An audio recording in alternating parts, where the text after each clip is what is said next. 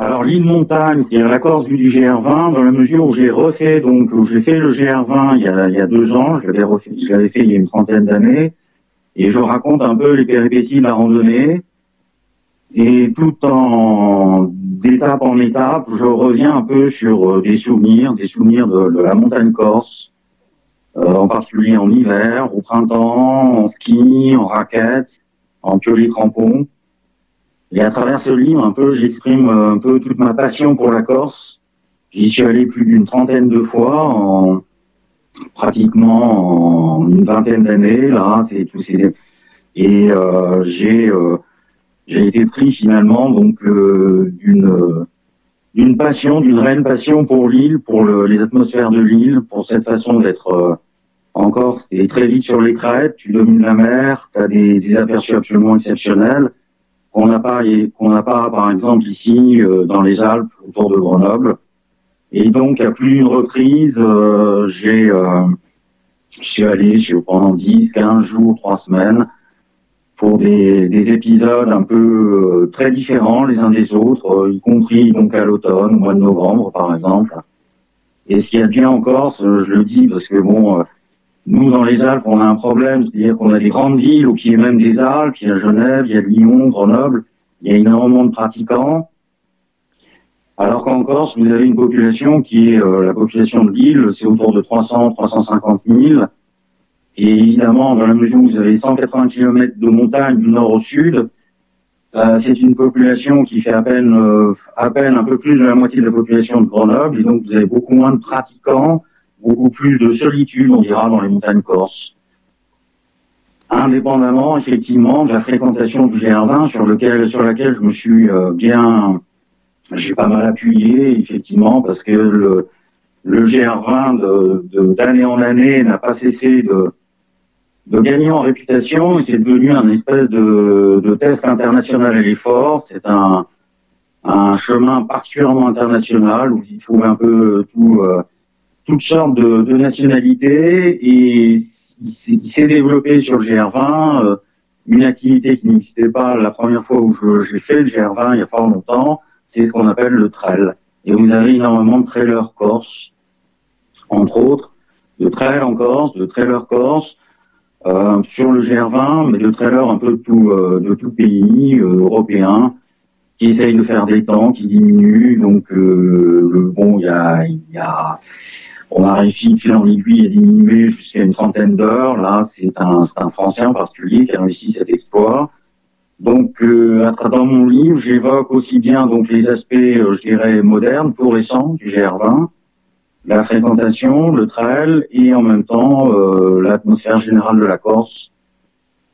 C'est aussi un essai en fait sur l'île, sur euh, la vie en Corse, sur la montagne en Corse, sur les conditions, sur euh, l'histoire de la montagne corse aussi, sur les premiers les premiers alpinistes en Corse, sur euh, euh, l'expérience d'un type comme euh, Paul Elbronner qui est resté longtemps Mont- au Rotondo pour euh, pour des mesures. euh, voilà, c'est un peu tous les aspects. Il y a aussi les catastrophes en Corse parce que contrairement à ce qu'on croit, à ce qu'on peut croire, il peut qu'il il peut y avoir beaucoup de neige en Corse pour des raisons climatiques.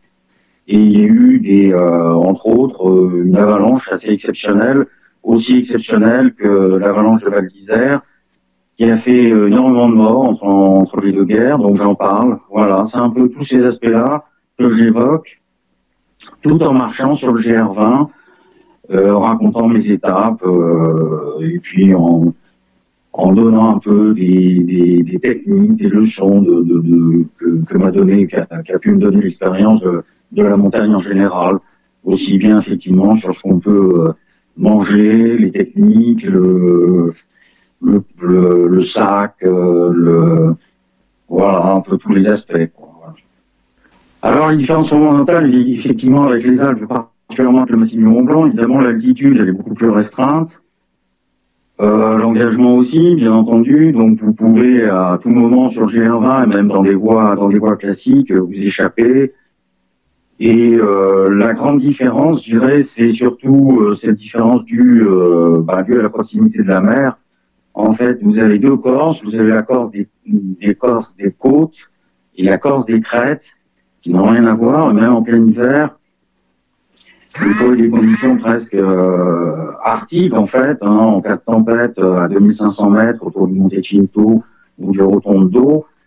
Mais dès que vous redescendez, vous redescendez de 2000 mètres, plus, plus de 2000 mètres, vous vous retrouvez sur la côte corse où vous avez tout à fait un autre climat.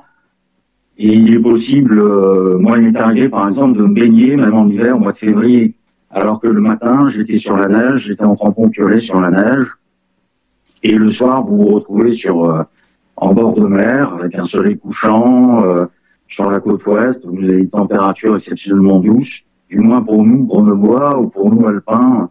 Alors que dans les dans, dans le massif du Mont Blanc, effectivement, même à Chamonix, évidemment, vous avez une continuité climatique.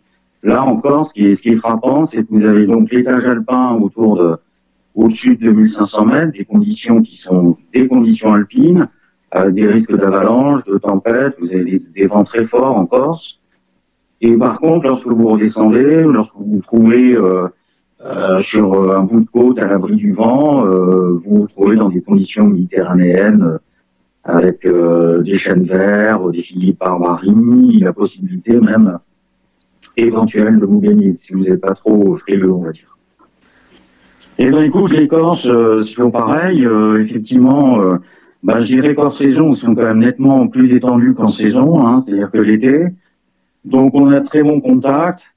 En même temps, bah, tout le monde connaît le caractère corse, qui peut être des fois un peu, euh, je dirais, euh, susceptible. Donc, euh, mais justement, là, j'ai un chapitre un peu sur le, les effets du climat, peut-être sur l'humeur en Corse, en particulier du vent. Là, je me suis, je me suis un, peu lâché là-dessus.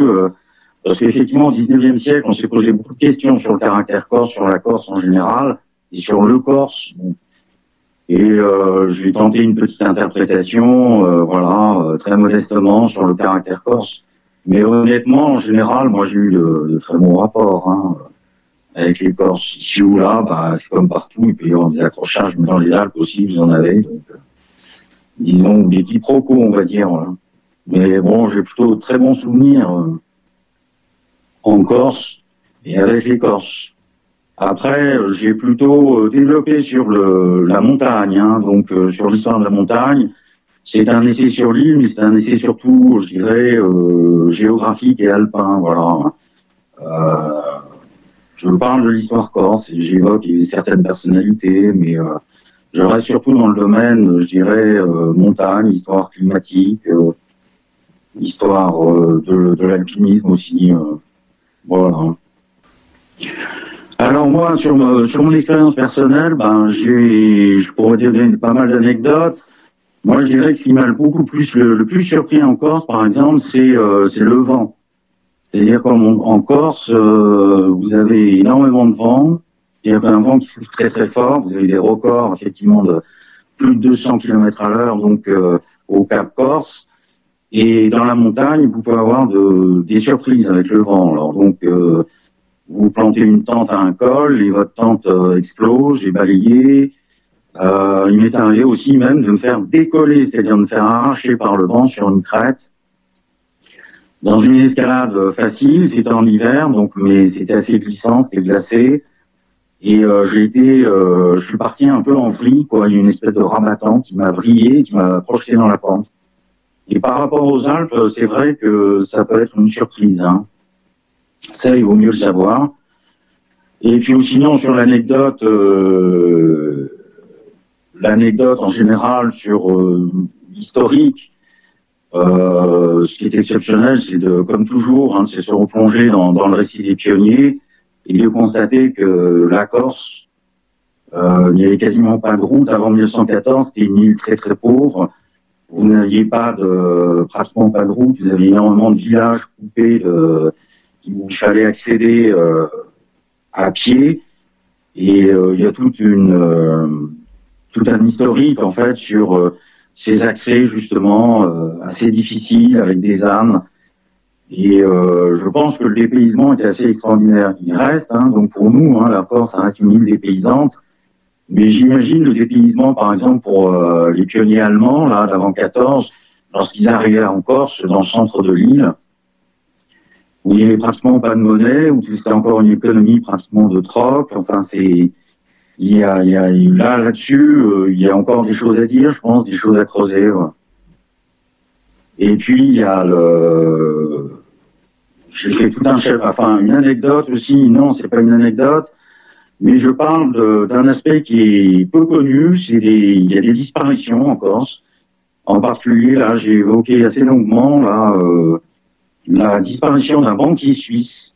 Alors c'est ce que je dis, qui, quand on est seul en montagne, on pense souvent effectivement à, à l'accident et la possibilité de se retrouver euh, ben, donc euh, complètement en perdition. Là, dans le cas du, du, du banquier, ce banquier a non seulement euh, probablement eu un accident, mais on ne l'a jamais retrouvé. Donc je, je décris l'enquête, euh, les témoignages. Euh, on n'a jamais retrouvé la trace d'un banquier suisse sur un, une section qui est plutôt facile du GR20 entre le refuge de Capanel et l'école de Savona. Voilà, donc euh, c'est un peu différents aspects. J'ai parlé aussi du du chat renard. C'est un, une, espèce euh, très particulière euh, qu'on a probablement découverte ou redécouverte il y a quelques années en Corse. Voilà, vous voyez, il y a pas mal d'aspects. Euh, je parlais beaucoup de la faune, effectivement. Je dirais que le plus étonnant encore, c'est les vaches. Les vaches qui pâturent librement, que vous trouvez à toutes les altitudes, y compris en hiver assez haut, hein, pratiquement jusqu'à la limite de la neige.